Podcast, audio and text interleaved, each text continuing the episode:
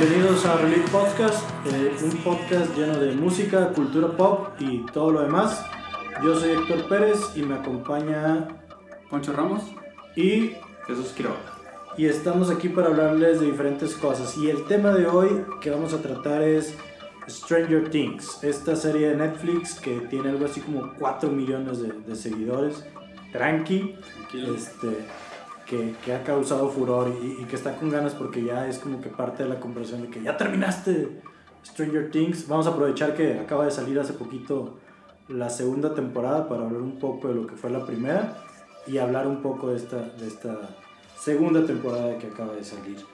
Eh, cuando salió Stranger Things la, primera temporada hace un año, ¿a ustedes les gustó? ¿Sí les llamó la atención así de, de volada o tardaron un poquito para para empezar a agarrarle el gusto.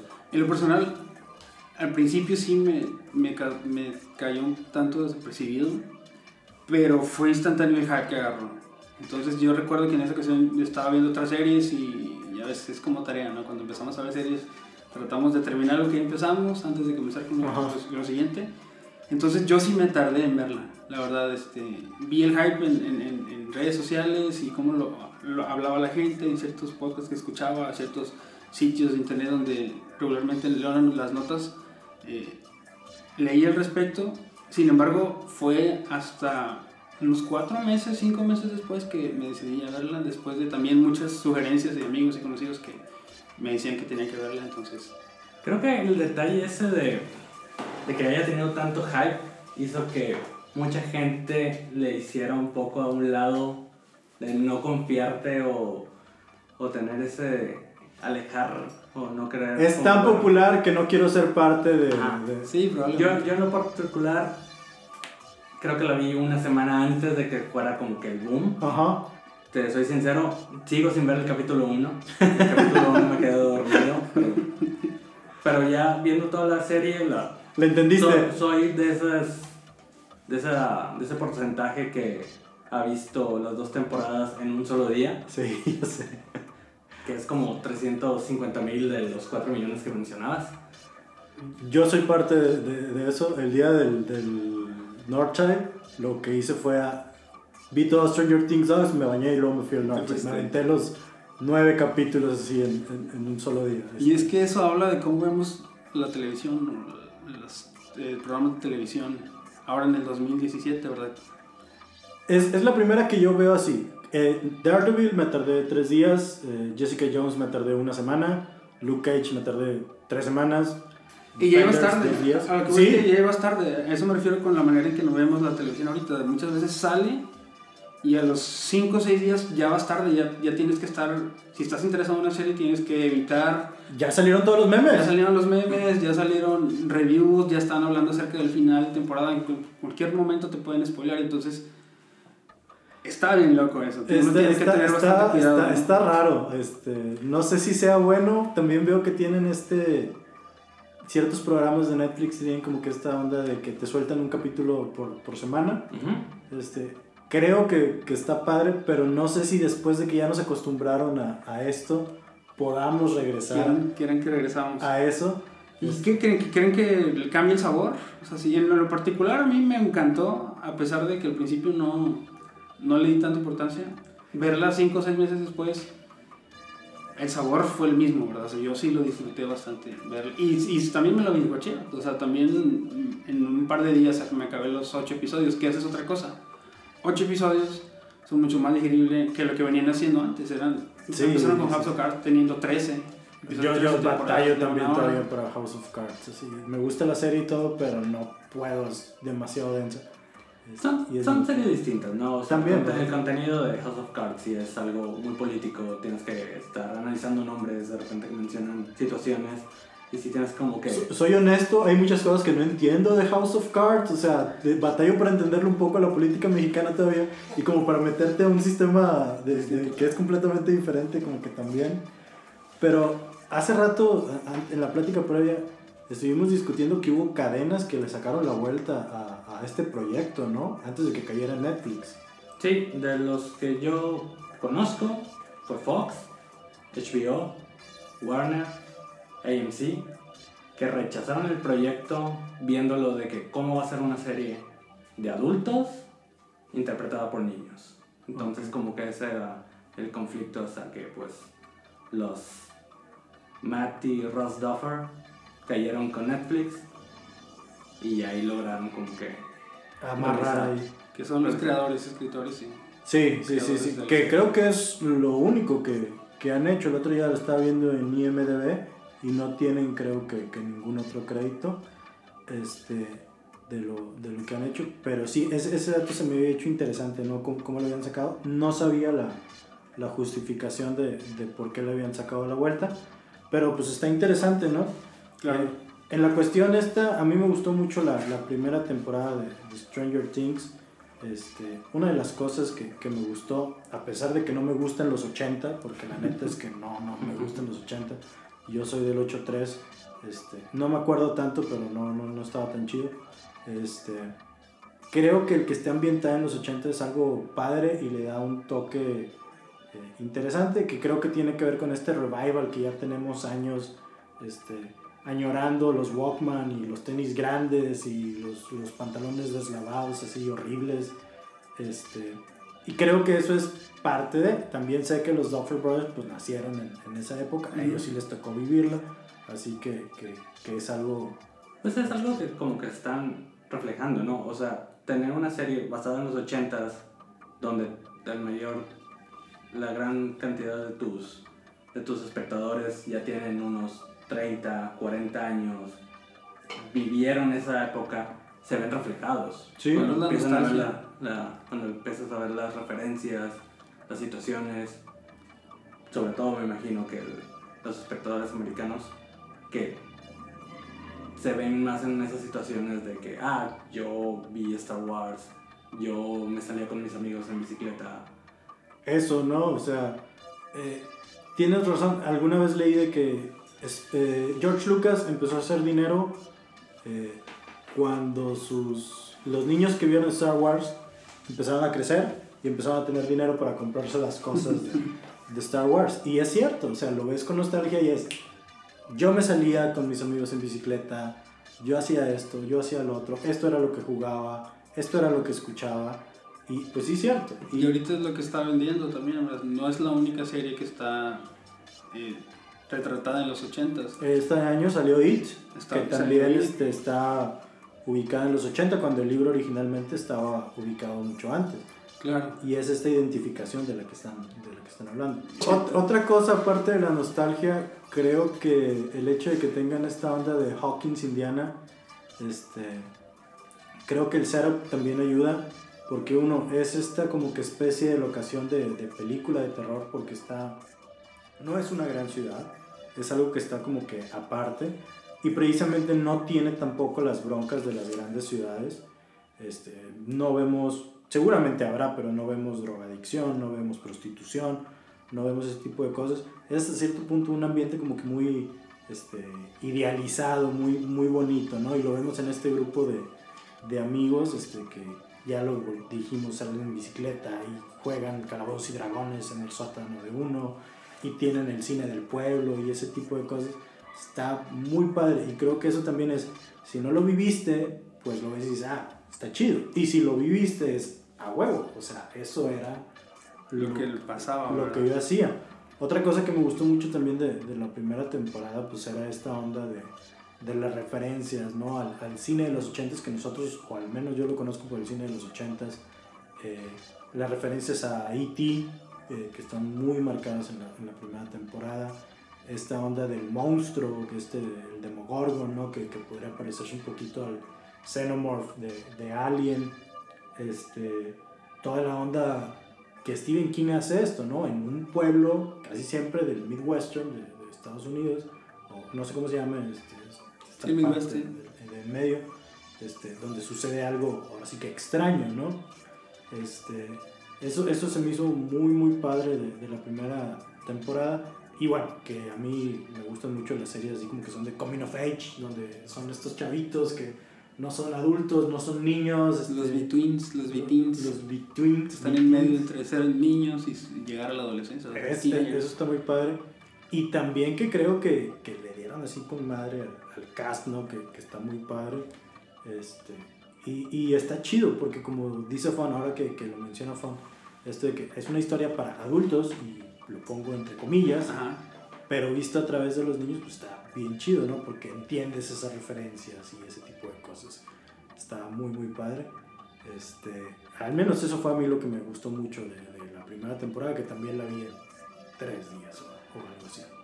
Claro, estaba leyendo un, un artículo en NPR, NPR del autor es Glenn Weldon donde hablaba acerca de este subgénero que él le llamaba niños en bicicleta. ¿no? Todas esas referencias que hacías, ¿no? De E.T., de... inclu- Él, él hace referencia a Super 8 que vimos hace unos cuantos años. De Abrams, que es algo así como que yo quiero ser Spielberg cuando, cuando sea grande. Así es.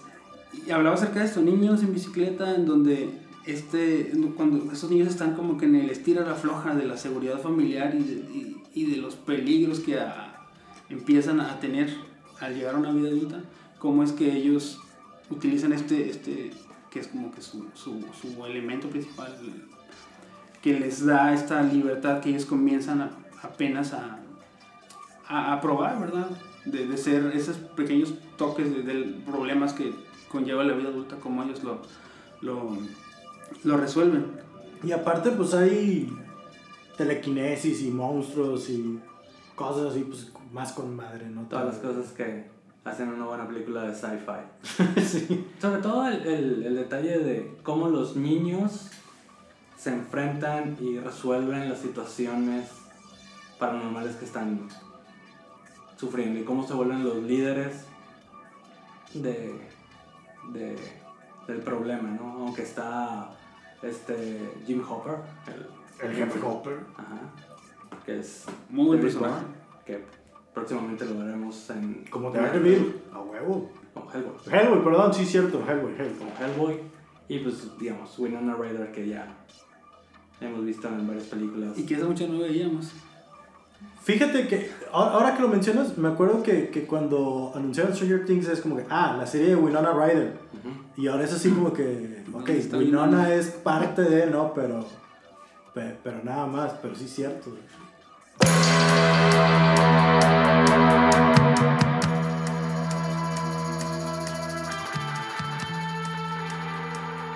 Otra cosa que me gustó, no sé ustedes, eh, la música, la música me gustó mucho. Este, en la primera temporada eh, sale The Clash, este, eh, sale Joy Division, sale New Order, sale Echo and the Bunnymen, sale una versión muy padre de Heroes, original de David Bowie, que la canta Peter Gabriel.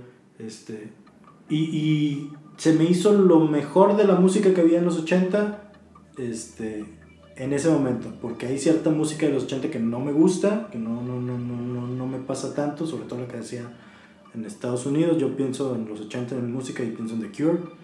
Este, pero eso fue una onda que me gustó mucho porque como que terminaba de, de amarrar ahí, ahí toda la, a la perfección. Y además de las bandas que llamas, está esta, este género que leí hace poco al respecto que le llaman el synthwave, que es esta música de los 80s o música postmoderna de los 80s mezclada con lo que escuchábamos en los videojuegos y en las VHS, que grupos, grupos o bandas representativos de este género como Neon Indian o Kavinsky o los mismos que crearon el, el tema principal que son los tipos de Survive. ¿Cómo es que suena, habiendo, teniendo tan, la tecnología que tenemos a la mano, ellos como que adrede suena el, el- como si lo grabaran en, una, en, un, en un cassette y lo pasaran a otro cassette y se deslavara y hasta escuchas como el grano y escuchas todos los sonidos de arcade así directamente. Pero tú lo en la inversa. Así es, como que todo el sintetizador y, y siento como que esta música después de Stranger Things comenzó así como bastante fuerte. Bueno, yo recuerdo, ¿se recuerdan el, el, el, el soundtrack de Drive? Sí, que 2011. Kavinsky era la... Kavinsky, yo desde ahí como que lo, lo, lo, lo traigo como que, com- como que comenzó, pero ahora con Stranger Things fue así como que ya hicieron este género como que más mainstream, ¿no? o sea, ya lo vemos más. John Carpenter, algunos lo conocemos por las películas o, o por la música que él mismo hacía, pero ahora también hace poco Trent Reznor de Nine Inch Nails acaba de hacer como su propia versión de la, de la canción de, de Halloween. ¿Neta? Así, así es. Salió hace como unos dos, tres semanas. Con, con su nuevo mejor amigo Atticus Ross. Así es. Y pues ya el que cuando sacaron este single fue también como que bastante, bastante sonado, entonces ya lo podemos decir que ya es como mainstream, ¿no? O sea, ya, ya está, está presente en todos. Es lo de hoy. Es lo de hoy. Los, los 80s es lo de hoy.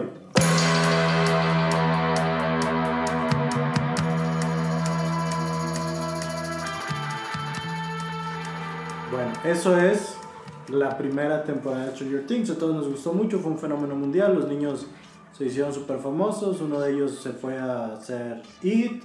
Uno lo acabo de ver en un video de Katy Perry.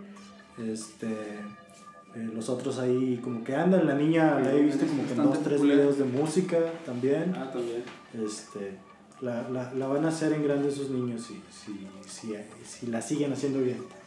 Pero luego viene la temporada 2 de Stranger Acaba de Things, salir. Que acaba de salir. Hace dos semanas sí ya no acabamos. Y ya no la acabamos. ¿Nos gustó más? ¿Nos gustó menos? ¿Cómo vieron ustedes esta segunda temporada? Me hubiera gustado más que la serie hubiera cambiado personajes, que fuera una situación completamente distinta, en otro lugar, con otras personas, pero pues el éxito fue tan grande, los niños se hicieron tan famosos Y el que cast era bueno también. tuvieron que, que continuar por esa línea. Tú dices que hubiera sido como True Detective o como American Horror Story. Ujú. Algo así completamente diferente.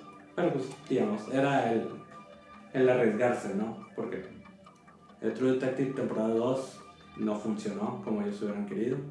Y eso- Sabe que le metieron mucha más galleta que, que, que a la primera, al menos en casting. Ujú. Es una buena segunda temporada. Sí, aunque hay unos capítulos que tal vez omitiría, que no son tan necesarios de ver. En esta ocasión fueron nueve episodios. Aumentaron uno a comparación con El la año pasado fueron ocho. Fueron ocho, estas son nueve. Que igual y si podemos fácilmente quitar el 7 y, Y hacer ocho. queden ocho, sí, de plano, de plano. Este, ¿Dirían que está al nivel, que es mejor o que es peor que la primera temporada? Yo digo que es una buena continuación. no Tiene la Como ya dijimos, el capítulo 7 bien se pudo haber omitido totalmente y no, no pasaba nada. pasaba nada. Eh, una cosa que no me gustó eh, es que, a pesar de que es una evolución de la primera temporada, siento que quisieron, hasta cierto punto, seguir la misma estructura. En la primera temporada, Will está desaparecido, casi no lo veíamos. En esta, a pesar de que Eleven sí la veíamos, este, pues no estaba interactuando con, con el grupo. En la primera temporada vimos esto de las luces, que pues, ah, está bien padre y, y todo ese cotorreo, que así se comunicaba Will con su mamá y todo. Y en este tuvimos los dibujos de, de- de- que hacía este Will, que El eran mapa como el mapa. Y era así como que, ah, otra vez estás este, haciendo un medio. un recurso, claro. Exactamente. Vamos a volver a ver eso en la tercera. Es así como que, ah, o sea, Vamos a ver, vamos a disfrutar de la misma manera la tercera temporada. Digo, los niños van a crecer, así como crecieron un montón en un año. está bien grande, sí. Probablemente para la tercera va a ser aún mayores y seguiremos disfrutando de ese between. Pero, pero, pero hubo cosas chidas que, que a mí me gustaron mucho. Por ejemplo, I'm a sucker for, for este, los amores adolescentes. este, y a- yo le iba un chorro a. el- el- el- en la primera temporada le iba un chorro a Jonathan. Ajá. Así como que el underdog. Así de que a huevo se va a quedar con la morrita. Nelson no se quedó, pero ahora fue payback time y se la quitó al, al, al, al- al güero ahí. Este. Eso se me hizo chido, A fue Steve. como que. A Steve. Este, eso estuvo chido. Pues tanto llegó ese, esa relación en la serie que hay rumores de que están, en, están saliendo en la vida real. No puedes actuar tanta pasión, Fon. No, no. Exactamente, o sea, no, no, no, no, eso no se puede actuar. Yo creo que me gustó ahora el papel de Steve, que en la primera temporada era como más ensimismado, más este. tratando de querer ser. pues esta, esta versión del, del, del, del chico apuesto de, de la escuela. ahora cómo interactuó bastante mejor con los, con los chicos, cómo les ayudó, se forma, forma de alguna manera parte Esta de relación con que está bien chida. Está bien chida, se convierte como en su mentor, tratar de... Esa escena está genial, güey. Es la escena más barata que seguramente hicieron. Porque son ellos dos caminando en las vías del tren, On the Stand By Me, también de Stephen King. Y, y, y, a pesar de que es este back and forth de, de cómo, cómo hablar a las chicas, y cosas tan estúpidas como el pelo y ese tipo de cosas. Pero son, son esos momentos padres, ¿no? Hay esa evolución de, de personajes que están chidos. Bueno, a mí me, me, gustó mucho. también. Este, y, y, bueno, que, que, Nancy y Jonathan por fin ahí tuvieron sus, sus que veres. Y hasta los niños, digo, sin, bueno, vamos a spoilear, no, no, avisamos, pero vamos a spoilear el último episodio, cómo es en este baile hasta los propios niños ya tienen sus, sus escenas así de, el besillo, ¿no? El besillo. Y estaba viendo este, este otros, otro serial, otro serie que sacó Netflix, que era como que el, después de Stranger Things, donde entrevistan a los chavitos, como ellos, pues están en esta etapa en donde todavía les da pena, o sea, les da pena abrazar a la chica solamente para hacer un baile, como tuvieron que hacer bastantes tomas para darse un, beso. Fíjate que eh, estaba leyendo y se me hizo como que ya estamos en esta edad de la exageración. Que leí un artículo donde creo que salen de eso, de que en este documental de Stranger ¿cómo se llama? Eh, Beyond Stranger Things, creo, o algo así. Que sale que, según, según lo que dice el artículo, es que el beso entre el chavito negro y Max no estaba planeado pero que como la chavita estaba tan incómoda, los Duffer Brothers fue así de que sí, sí, sí, lo vas a besar y que no sé qué, y que esto y que lo otro. Y lo, lo plantean de que sí, dale un beso. Eh, y ahora ya me tocó leer de que cómo es posible que obliguen a los niños. Y de que ah, se me voltearon los ojos así. Ese pinche meme de que volteas los ojos así. Ay, no mames, o sea. Pero bueno, este, pero sí, creo que, que, que hay, hay, hay eso ahí de, de esa evolución, pues Dustin y este chavito estaban ahí como que compitiendo por... En el triángulo amoroso no faltó. No, no, no faltó. De hecho, yo también siento que hubo un triángulo amoroso muy ligero entre eh, el jefe de Hopper, Bob, Bob, el buen Bob, y, y, y la mamá de, de, Will y Jonathan, ¿no? ¿Qué les pareció el personaje de Bob? Interrumpiendo un poco tú. No, no, no. De hecho, creo que la situación que, que comentas de ese triángulo amoroso del de Jim, Joyce y Bob, la única manera en que pudo haberse resuelto fue como se resolvió. Fue como pasó. sí, ¿verdad? Porque Bob es, chido. Era chido. Era, chido. Era el, cerebrito de los adultos ahí. El que descifró el mapa, el que traía toda la actitud. Era básicamente la, la, evolución de, de, estos niños ya vueltos claro, adultos. Claro. como lo platican, que ellos que él fue el que organizó. El que inició el, ¿cómo se llama? El, el Club. El club audiovisual de, de, la escuela.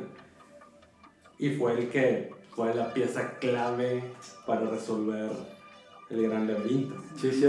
Hasta, terminó con su póster de Super Bowl. Que él le ¿Sí? que era superhéroe. Bob Superhero. Pero sí, sí es cierto, creo que tienes razón, eso de pues el jefe Hopper sí es bien chido, pero Bob también era bien chido. ¿Cómo puedes resolver eso? Pues le tienes que dar cranca a uno, ¿no? Y no le puedes dar cranca al, al, jefe. Este, pero sí, sí, sí. Porque sí, digo, yo vi ahí como que hay una escena donde Hopper le dice así de que, ¿qué onda? ¿Cómo te va con este vato? De que, ah, no, pues, pues, muy bien, pero pues lo, ese comentario traía jiribilla, claro. así como de que, que, ¿qué onda con eso? Este, pero no, no, no, sí. Y hubo otra cosa que no me gustó, fue de que eh, este Max y su hermano, que Max se me hizo pues bien, un personaje interesante que tenía que entrar por este triángulo amoroso, pero al principio como que el hermano le da a entender así como que tú sabes por qué estamos en este pueblo y que no sé qué y no sé qué onda.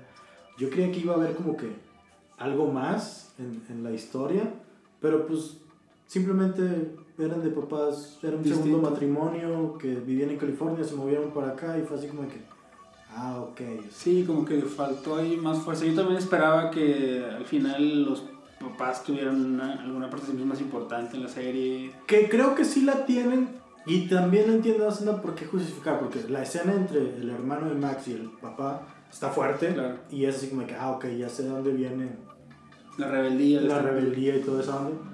Pero esta onda de como que justificar, ¿no? Que está chido, o sea. Este chavo no era así de mamón nada más por, por serlo. O sea, el papá tenía una relación ahí con él como que medio, medio fea.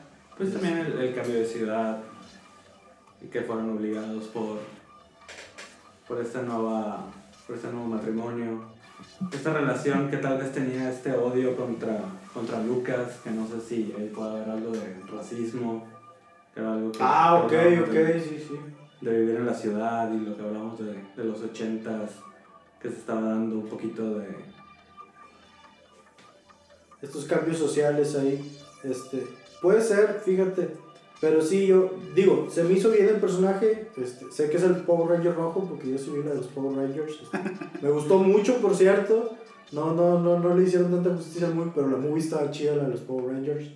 Este, pero sí, yo creía que iba a haber así como que algo, al- algo, algo más ahí de, de eso.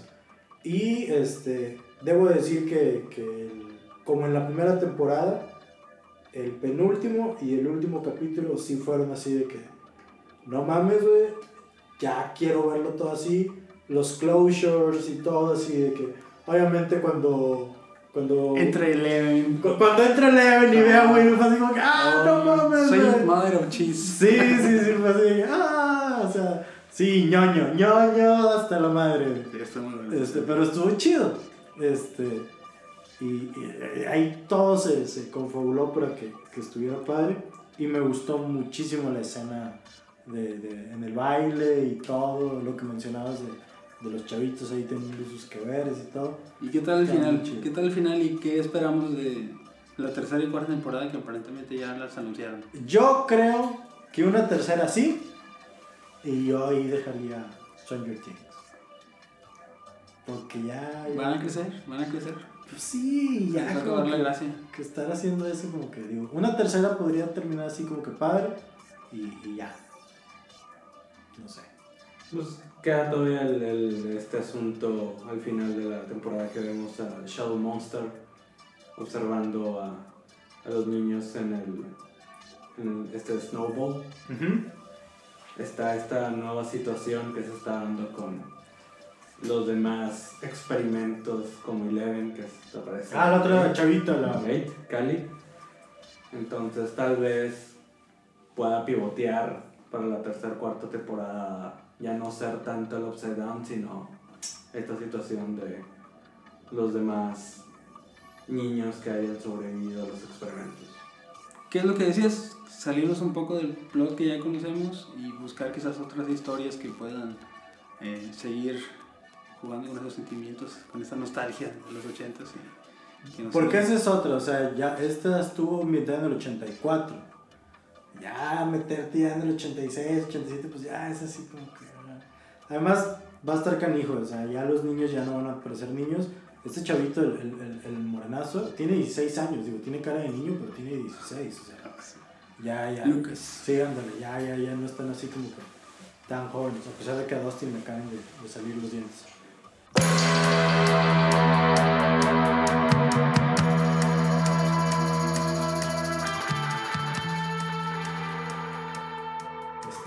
Pero bueno, eso fue el Read Podcast hablando de Stranger Things. Eh, díganos qué les gustó, qué no les gustó, ustedes sí creen que vaya a haber una tercera, cuarta, quinta.